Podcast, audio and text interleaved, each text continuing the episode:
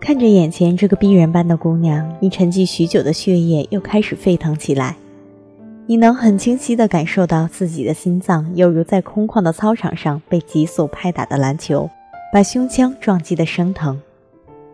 有个声音在你脑中响起：“姑娘，我想和你谈个恋爱。”当然，这句话你没有说出口。幸亏丘比特的箭只射中了你的心，而不是你的大脑。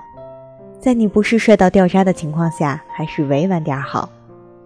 于是你利用职务之便，将这个姑娘安排在自己身边，并且在除去上厕所的情况下，把对方控制在自己一臂范围内。死缠烂打绝对是泡妞的不二法门，但这个词过于贬义，其表现形式很正能量。比如不时递张湿巾擦擦汗，买瓶水解渴，说个笑话，出个脑筋急转弯。看看手相，聊聊星座，谈谈头发的护理，讲讲流行的歌曲。显然这次你走了狗屎运。那姑娘与你相谈甚欢，言语间对你表现出相当的好感。可叹啊，正如大师所言，那个漂亮的姑娘年轻的时候不曾被一个人渣搭讪？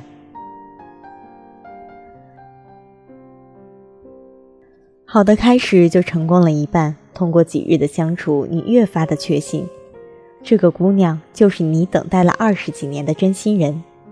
她的眉眼，她的脸，她的身条，她的笑，都是那么的完美无瑕，简直是上天为你私人定制的一般。你的生活重新充满了欢笑，你的青春再次涂上了色彩。天啊，你的人生竟也能如此的美好，你都有点嫉妒自己了。有人跟你说，能约女孩看电影就意味着可以牵她的手，所以当他答应你去看电影的时候，你激动了半宿，做了几十个俯卧撑和仰卧起坐。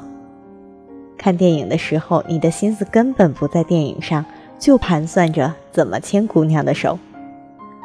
眼看着电影就要散场，你急了，轻轻地抓住了她的手，她很迅速地摆脱了。你鼓起勇气又抓住了她的手。他还是甩开了，不过迟疑了很多。这时候，你充分发挥了你的流氓潜质，再次迅速抓住了他的手，并用了点力。他挣扎了几下，无法挣脱，便安静了下来。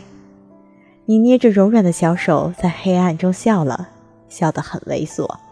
这时候，你明白了一个道理：女人大多很心软，只要你再多坚持一次。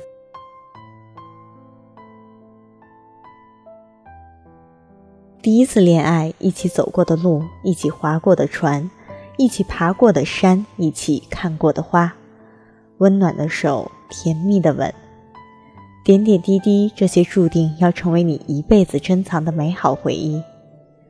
特别是那个燥热的夜晚，你用几分钟从男孩变成了男人，颤抖的那一刻来得那么突然，让你如梦似幻。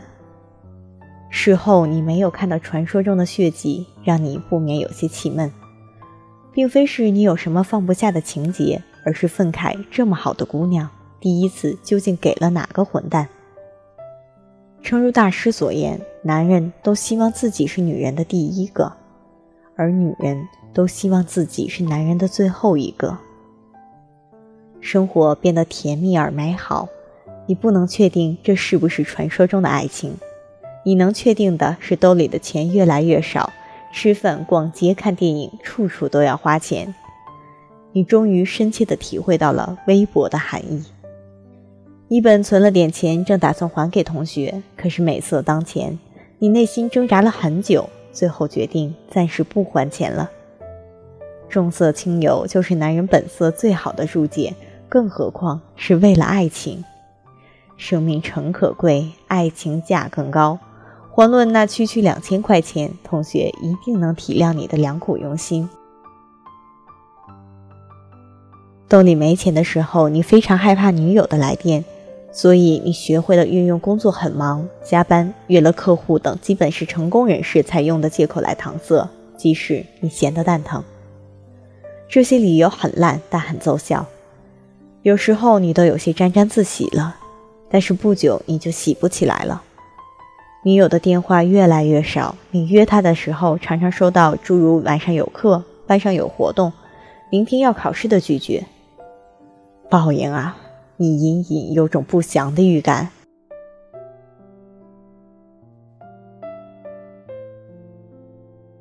快乐的日子总是过得很快，否则也不会叫快乐了。分手的那天，你喝了很多的酒，把自己灌得烂醉。你觉得若非如此，就无法体现自己内心刻骨铭心的痛苦，并且在随后很长的日子里，你保持着忧郁的眼神，稀疏的胡茬，沉浸在酸痛的情绪里，久久不愿离去。日子仿佛回到了过去，甚至更加不堪。佛语：世上有两种痛苦，一为得不到，二为已失去。这世上还有很多事情你也想不明白：人为什么活着？人活着为什么？为什么人活着？房价越来越高，高楼林立，却没有一室属于你。工作越来越忙，经常被羞辱，还要装孙子。工资不见涨，身体亚健康，亲爹不是款儿，干爹没出人，想出卖色相却没二两肉。姑娘们越来越聪明，三里外就可以看到你脸上写着大大的 “loser”。解决生理需求只能靠岛国动作大片和勤劳的左手。要耐得住寂寞，最好的办法就是练成葵花宝典，而不是葵花点穴手。人生最大的魅力就是未知。可你闭上眼就知道明天会发生什么。也许青春就应该迷茫，因为青春有足够的资本去迷茫。你很迷茫，说明你还青春，你很欣慰。时间似流水，青春如落花，即便落花无意，终将会被流水带走；即便你的青春注定苦逼，也终将会被时间带走。